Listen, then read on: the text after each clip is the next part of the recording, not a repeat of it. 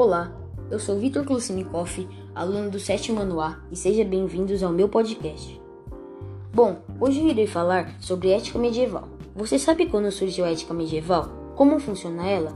Hoje eu irei te explicar. Os pensadores do período medieval, que se concentrou entre os séculos 5 e 15, refletiram sobre a liberdade, para compreender as teorias éticas elaboradas durante esse período, é necessário entender que a Idade Média foi o tempo no qual a religião católica foi o principal parâmetro para a razão. O pensamento religioso reconhecia a filosofia como a serva da teologia, única ciência aceita pelas autoridades religiosas daquela época. Todos os segmentos sociais estavam sob o comando e a orientação espiritual da Igreja Portanto, o pensamento ético e moral e o pensamento filósofo como um todo também foram colocados dentro dessa perspectiva. Os padrões éticos e morais eram ditados com base no modelo cristão de compreender a vida, o mundo e a realidade.